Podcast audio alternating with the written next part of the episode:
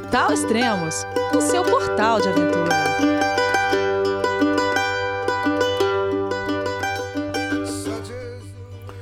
Bom dia, boa tarde, boa noite, bem-vindo a Extremos, seu podcast de aventura. Esse é o terceiro podcast da temporada 2022 do Everest. Bom, o primeiro podcast é o 361, que a gente falou sobre os preparativos finais, né? Que foi o podcast do Gabriel e da Ludmilla. E o segundo podcast foi o 363, que nós falamos do trajeto que eles fizeram desde lá de Katmandu até chegar ao acampamento base do Everest. E nesse terceiro podcast a gente vai falar sobre ciclos de aclimatação, mais precisamente do, do primeiro e segundo ciclo de aclimatação. Uh, antes de eu começar a falar sobre a parte do Everest, falar aqui sobre o Carlos Santalena e o Leonardo Pena, que eles estavam escalando o, o Macalu. Mas quando chegaram no acampamento 2 a 6.600 metros, mais ou menos, o Leonardo começou a sentir algumas coisas diferentes que eh, ele ainda não tinha sentido na montanha, né? E ele começou a ter vertigem e alteração da visão. E ele não estava muito bem, falou, resolveram descer, né? E o Leonardo desceu, aí quando desceu já para o acampamento base já começou a se sentir melhor. E mesmo assim ele foi é, resgatado de helicóptero, levado para Katmandu e passou por vários exames e estava tudo bem, né? Mas mesmo assim, por precaução, ele, ele resolveu não voltar para a montanha e acabou desistindo de escalar o, o Macalu e vai, vai voltar para o Brasil, né? Ou já não está chegando já no Brasil. E o Carlão continua na montanha, o Carlão vai, vai escalar o, o Macalu e a gente vai continuar acompanhando é, o progresso dele, né? Então agora falando sobre Everest, né? Ah, depois de alguns dias de descanso lá no acampamento base, era hora de se exercitar, né? E exercitar ali no. para quem vai escalar Everest é fazer ciclos de aclimatação, né? Que é é, acostumar o seu corpo com uma certa altitude, né? Aí você vai fazendo vários ciclos, porque cada ciclo que você faz, você acaba indo mais alto. Né? Já há alguns anos, o pessoal tem utilizado a escalada do Lobuche East, né? Que seria o penúltimo acampamento, né? Antes de chegar no acampamento base do Everest, é antes de Gorakshep. E eles até passam ali, né? Quando eles estão fazendo a caminhada para o acampamento base do Everest. Então eles desceram e, e eles fazem a escalada de, dessa montanha, que é 6 mil. Deixa eu ver aqui quanto que é. 6.119 metros de altitude. Então já é uma boa altitude pro, pro corpo, né? É, sentir, você já se aclimatar. Isso porque eles fazem isso? Para tentar evitar subir ao máximo, né? Máximo de vezes pela cascata de gelo que é muito perigosa. Tem problema que pode ter avalanche. Então, é, para evitar um, um, ciclo passando pela cascata, eles, é, o pessoal começou a escalar o Lobuche, né? Tem gente que escala o Island Peak também, ou, eles, eles acabam escolhendo, que a altitude é bem parecida. Uh, mas no começo eu tava, pelos eles tinham informado é, que eles iriam fazer apenas o Lobo Chase e depois fazer o ataque ao cume, né? O ciclo de cume. Isso eu achei muito estranho, né? Falei, caramba, é pouco, né? É, 6.119, né? Normalmente o pessoal, quando faz os ciclos de aclimatação, chega perto de 7.000 metros antes do ciclo de cume, né? Mas essa informação também estava equivocada e eles vão sim, depois do Lubochase. Na verdade, hoje, né? Eles estão indo lá para o acampamento 2, né? Eles dormiram uma noite no acampamento 1 e estão indo para o acampamento 2, que é um novo ciclo que eles estão fazendo, que vai ser o último também. Então vamos voltar aqui e falar sobre o ciclo do Lobo Cheiste e vou colocar primeiro aqui um áudio do Carlos Canelas. E, pô, o Carlos Canelas é, é, é das antigas aqui no, no Extremos, da cobertura do Extremos, mas vamos colocar, depois a gente fala mais é, sobre ele.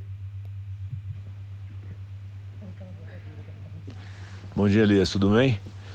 Bom, uh, bom dia para você e todo mundo aí do Extremos. A subida do Lobuche foi uma grata surpresa para mim, porque das outras duas vezes eu não tinha feito, mas também porque o visual é magnífico e a gente acabou fazendo cume durante o dia. Então, assim, gostei muito. Foi duro porque é basicamente uma subida constante, e mas vale muito a pena. Como aclimatação, como cume, vale muito a pena. É, tanto eu quanto o Joel, a gente foi bem na subida. Praticamos bastante uh, Jumar, porque tem bastante Jumar e bastante rapel nessa, nessa escalada. Então, como parte da aclimatação para o Everest foi muito bom para mim. Uh, hoje a gente deve subir para o Campo Alto do Pumori e daqui mais dois ou três dias é, o ciclo de aclimatação no Everest em si. Tá bom? Um grande abraço a todos aí, obrigado pelo carinho. Muito bom. Uh, o Canelas ele comentou assim, né? Das outras últimas duas vezes eu não fiz o Lubochase, porque o Canelas ele fez cume e no dia 7 de maio de 2011 foi o primeiro cume dele é, no Everest usando oxigênio suplementar. Aí, dois anos depois, em 2013, ele voltou para tentar cume sem uso de oxigênio suplementar. Ele chegou a 8.500 metros, depois teve um problema na, na, retina dele, começou acho que a ressecar, e ele acabou desistindo, né? Isso ele estava escalando sem o uso de oxigênio suplementar, isso chegou até 8.500 metros, ele e o Carlão, né? Ele e o, Santa Helena, e acabaram descendo. Isso foi no dia 20 de maio de 2013. Então, é, ele já esteve duas vezes ali escalando o Everest, e essa é a terceira. E dessa vez, novamente, ele vai tentar fazer a escalada do Everest sem o uso de oxigênio suplementar, que é uma tarefa muito, muito difícil. Né? É, a cada ano, né, a quantidade de, de alpinistas que chegam em cume do Everest é em torno de 600 pessoas, né? 500 pessoas é, no geral. Ah, e dessas 500, 600 pessoas, normalmente apenas 4, 5, por aí, é, chega no cume sem usar é, oxigênio suplementar. Pra vocês verem como não é uma tarefa fácil, né? Então, beleza. Ah, vou pular, vai ter o áudio da Ludmilla também falando sobre esse ciclo no Lobutia também. Mas eu vou colocar agora o Gabriel Terço, que é, vai deixar a mensagem dele no ciclo de aclimatação que ele fez. Né? É o primeiro ciclo de aclimatação que o que o Tarso fez e fez pela rota normal, passando pela ca cascata de gelo. Fala Elias, bom dia. Eu tô falando direto aqui do campamento base. É, acabei de retornei tem mais ou menos umas 15 horas aqui do baixamos do acampamento 2, aqui do C2 do, do Everest. Passamos um, cinco dias e quatro noites em altitude. É, o plano era chegar até o C3, o acampamento 3 do Everest, que fica mais ou menos 7.100 metros.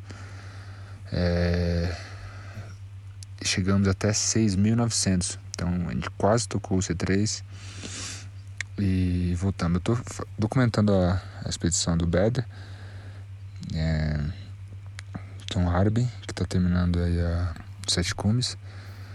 Então, ele. Nós estamos numa expedição privada, né? Apesar de estar usando a logística do. do Nimsday, né? da Elite Expedition. Então, esse é o principal motivo que praticamente sempre nós não estaremos seguindo o, o, roteiro tradicional é, sugerido pela, pelo pessoal da, da Elite Expedition. Então, a gente tem praticamente sempre é, saído em horários alternativos, né? Não junto com o pessoal. A gente tem seguido o nosso próprio roteiro, né? o nosso é, ritmo, principalmente por conta de gravação. Né? A gente tem uma, um itinerário um pouco mais é, alternativo mesmo.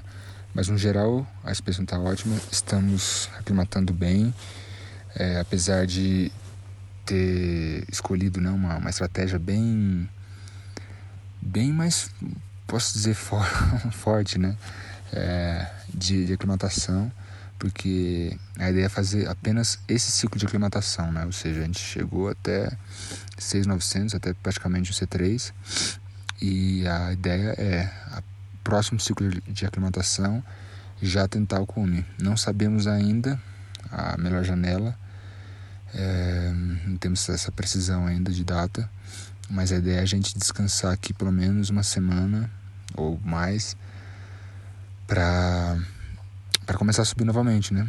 Então, provavelmente no próximo ciclo a gente já deve se preparar para dormir uma noite, é, desculpa, sair aqui do base camp novamente, passar o C1, a gente não dorme lá, já dorme no C2, provavelmente umas duas noites, e de lá, né, do C2, que é praticamente um campo base avançado, a gente aguarda a melhor janela, que pode acontecer em dois dias, três dias, para o cume. Então saímos no C2, uma noite no C3, é, a próxima no, a gente descansa no, no C4, no acampamento 4, e de lá a gente ataca o cume. Mas é isso, o clima aqui tá bem agradável, apesar do frio que a gente pegou essa última noite, né? A gente acordou com o acampamento todo branco hoje, todo nevado, um frio é, danado. Mas tá bem gostoso e eu tô bem empolgado, tô bem animado, confiante que esse cume vai sair aí tão quanto antes, aí na primeira quinzena, talvez de maio. Assim esperamos. É, assim a expedição continua, sempre um, um aprendizado muito grande para a gente evoluir como profissional, como montanhista e como, como pessoa também. Então, é, voltar aqui para o Himalaia, para Everest, tem sido um grande privilégio para mim. Espero que através do meu trabalho eu possa continuar inspirando pessoas é, e histórias aí pelo, pelo mundo afora. Então é isso, obrigado pela oportunidade. É, qualquer novidade eu te aviso por aqui. E parabéns aí pelo ótimo trabalho de estar tá documentando, né? E registrando todo, toda essa, essa temporada, né? De 2022 assim como você fez nos últimos anos aí. Um abraço para todo mundo que está ouvindo e eu vou ficando por aqui. Valeu, um abração. Obrigado, Terço. E antes do Terço começar esse ciclo de aclimatação, né, ele me mandou no, no WhatsApp, mandou mensagem, né? Ó, esse aqui vai ser meu ciclo. Eu olhei e falei, caramba, né? Puxado o negócio. Porque normalmente pro primeiro ciclo o pessoal sobe até o acampamento 1 e depois desce pro acampamento base, né? E o ciclo dele foi Subiu pro 1, dormiu lá. Foi pro 2, dormiu lá. Depois ele tem a, a, meta era chegar até o campamento 37200, mas chegaram a 6900 e retornaram para dormir no campo 2. Falei, caramba, é bem puxado. E tanto é que é puxado, ele vai fazer só um ciclo, né? O próximo já é o ciclo de cume. Então, muito bem, né? E todo aquele, é como ele disse, toda a parafernália que ele tem que carregar e parar e filmar, então eles têm um ritmo próprio, né? E isso é fantástico. Ah, é duas coisas do, do Tarso, né? É, o Tarso tem uma novidade aí que eu não posso contar, né? É, ainda estou proibido de contar sobre a escalada do Everest, mas eu, eu acho que daqui a alguns dias, não sei, ou semanas, a gente vai poder revelar, mas é, eu não posso contar, mas eu adoro cutucar, né? Deixar vocês curiosos, mas tudo bem. Outra coisa do Tarso, ele acabou de é, de, acabou de ficar pronto o material dele, né, de ser divulgado, é, junto com a Fernanda Maciel, né, a corredora de trail running. E, e foi interessante isso, porque eles fizeram uma filmagem ali no é, Yellow Continental, né, que é ali na ali ao Chaltén, né, a travessia do gelo continental. E foi interessante que eu tava lá essa temporada. E quando eu saí de lá, de Alchalten, acho que passou uns cinco dias, quatro dias, eles chegaram, né? Então acabou acabou não, não, batendo de a gente se encontrar e até se conhecer pessoalmente, que eu não... O Tarso eu já encontrei com ele é, na feira de aventura, a Fernanda ainda não conheço. E é legal, o, o trabalho que, eles, é, que ele fez, né, o, o Tarso que filmou tudo, e, e acabaram de ser divulgado, mas por enquanto eu só encontrei é, na The North Face o K, né? Que é inglesa. Quer ver? Deixa eu ver se. So usually trying to go fast, that means go light, and uh, there is this limit, you know, uh, between the security and also the performance. É, essa é a Fernanda Marcel falando. Então, quem ficar curioso aí, quiser ver as imagens, ficaram lindas. É, por enquanto eu só encontrei, não vi no YouTube ainda, por enquanto eu só encontrei no é, no Instagram da The North Face UK. Uh, bom, agora a gente vai passar para o Gabriel Bassanese e a Ludmilla, né?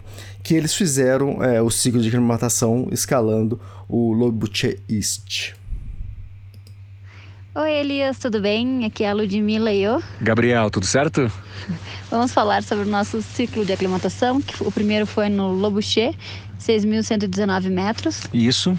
Uh, na verdade, essa montanha a gente tentou escalá-la no passado e quando a gente chegou no Lower High Camp, a gente pegou uma tempestade de neve. A gente ficou preso lá 24 horas até a barraca começar a molhar e a comida acabar. E a gente teve que descer e esse ano a gente nem sabia que a gente queria muito subir de novo, tentar de novo, mas a gente nem sabia que estava na programação, a gente ficou feliz. E sim, quando a gente ficou sabendo Uh, foi legal que no dia que a gente saiu do base camp aqui do Everest e foi pro base camp do Lobuche, era exatamente um ano depois do que a gente do dia da nevasca que a gente pega lá em cima. É, a gente acabou fazendo comi um ano e dois dias depois. Isso. A gente primeiro foi pro base camp do Lobuche. Isso, daí a gente dormiu lá e era quentinho, era gostoso. Uma estrutura bem boa, com grama, já era um pouco mais baixo que aqui no campo base. Daí a gente subiu pro High High Camp, que já era no glaciar. Isso, mas isso foi um dia de caminhada que é bastante, foi uns 700 metros de, acho que de ganho de altimetria. Mas foi muito bom porque no dia do cume diminuiu muito o, o push. Isso.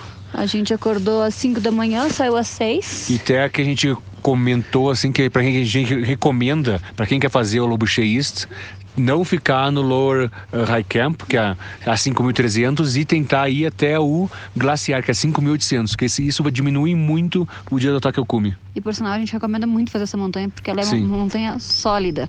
É. Foram 2 horas e 40 de ataque ao cume, de puro terror e caos, é bem vertical, é um quilômetro de distância e 400 metros de metria. Sim. E é muito, é muito legal, porque é bem aquela coisa de escalada nos Himalaias, com corda fixa, de Mariano o tempo inteiro. Em gelo. Uma, em gelo, mas assim, uma piramba de 70 graus, eu acho realmente bem puxado. E foi bem legal. Daí a gente chegou no cume, ficou um pouquinho para aclimatar. Descemos e dormimos mais uma noite no high camp para ajudar na aclimatação. Exatamente, para ajudar na aclimatação. E daí a gente, no outro dia, que a gente... Tocou direto do campo alto do Lobuche até o campo base aqui do Everest. Então a gente voltou do Lobo Cheísta, era na verdade no dia 24 e no dia 25 a gente pegou um descanso. Que a gente lavou roupa, falou com a família, organizou o acampamento, pagou contas, fez tudo o que tinha que fazer. Uh, todos os deveres civis, né? E um banho merecido. Uh, e a gente sabia mais ou menos que, que eram as duas coisas que a gente podia que ia fazer durante os quatro dias antes de fazer o grande ciclo, que é um dia era o Pumori High Camp e outro dia o reconhecimento do Kumbu. É, ou treinamento em escadas aqui no Kumbu, mas não necessariamente na cascata já. Isso. E daí eles nos avisaram de noite que a gente ia no outro dia acordar às quatro e sair às cinco para chegar até o futebol field e fazer esse reconhecimento do Kumbu onde nós tivemos a nossa primeira experiência com as escadinhas. E isso a gente, como tu viu no vídeo ali no início, a gente tava um pouco nervoso, mas depois foi ok, que tipo. Eu não tinha certeza se meu pé ia caber, coube foi fácil, é plano, uhum. não é cansativo. Sim, e mais assim, o que cansa mesmo do, da cascata do Kumbu, porque tem que estar tá toda hora clipando na corda, desclipa na corda, entra na próxima, sobe um pouco, desce um pouco, rapela, de uma areia. E a gente tenta se mover rápido porque não é um lugar bom para estar de bobeira, mas era o lugar que eu tava com mais expectativa e Sim. atingiu todas as minhas expectativas, Sim. eu gostei muito. Sim, então a gente chegou mais ou menos a quatro horas até o futebol field. Cansativo mesmo foi descer, que a gente levou umas três horas e na descida a tensão é redobrada, redobrada a gente tem mais medo da exposição, então foi, levou mais tempo e mais energia do que a gente imaginava. Chegamos bem cansados, mas daí foi só chegar aqui, comer muito arroz, muito delbático e a energia voltou. E hoje já fizemos mais um, nem é um ciclo, era mais um descansativo no campo alto do Pumori tem uma vista incrível do Everest, mas o tempo estava fechado. Isso acontece, na montanha às vezes o tempo está lindo, às vezes está fechado. Hoje o tempo aqui virou, está muito frio, muito vento, e acho que vai estar tá assim amanhã. E a expectativa é sair para o grande ciclo no dia 29 Isso, de abril. descansar amanhã e sair daqui dois dias para ficar uma semana mais ou menos lá em cima entre os campos 1, 2 e 3. É isso. Obrigado, Elias. Grande abraço. Beijo. Valeu, beijo a todos, abraço, obrigado pela, pela mensagem, pelo áudio. Mais algumas informações aqui. É... Ah, e lembrando vocês, para quem gosta do meu trabalho, da cobertura dos extremos e quiser apoiar, é só. A melhor forma de apoiar é comprando os livros, né? Se você ainda não comprou, é, são quatro livros que eu tenho, né? Tour do Mont Blanc, Kungsleden, Rock Mountains e Everest. Então, o livro está bem são bem feitos, com bastante fotos, em torno de 52 páginas de fotos, então e muita história, muita história interessante. Bom, mais informações. Ah, e quem quer comprar é só entrar lá no extremos.com.br ou achar meu contato aí de WhatsApp, é só me chamar. Uh, atualizando aqui o, os permits né, da temporada. Uh, até o momento foram liberados 316 permits. Né? Isso para estrangeiros escalar o Everest. E normalmente, como eu já disse em outro podcast, para cada estrangeiro sempre vai ser acompanhado de um Sherpa. Né? Então a gente dobra esse número de pessoas que vão tentar o cume do Everest. Uh, desses 316 pessoas que, que têm o permit, é, foram liberados, 243 são homens e 73 mulheres. Muito bom isso.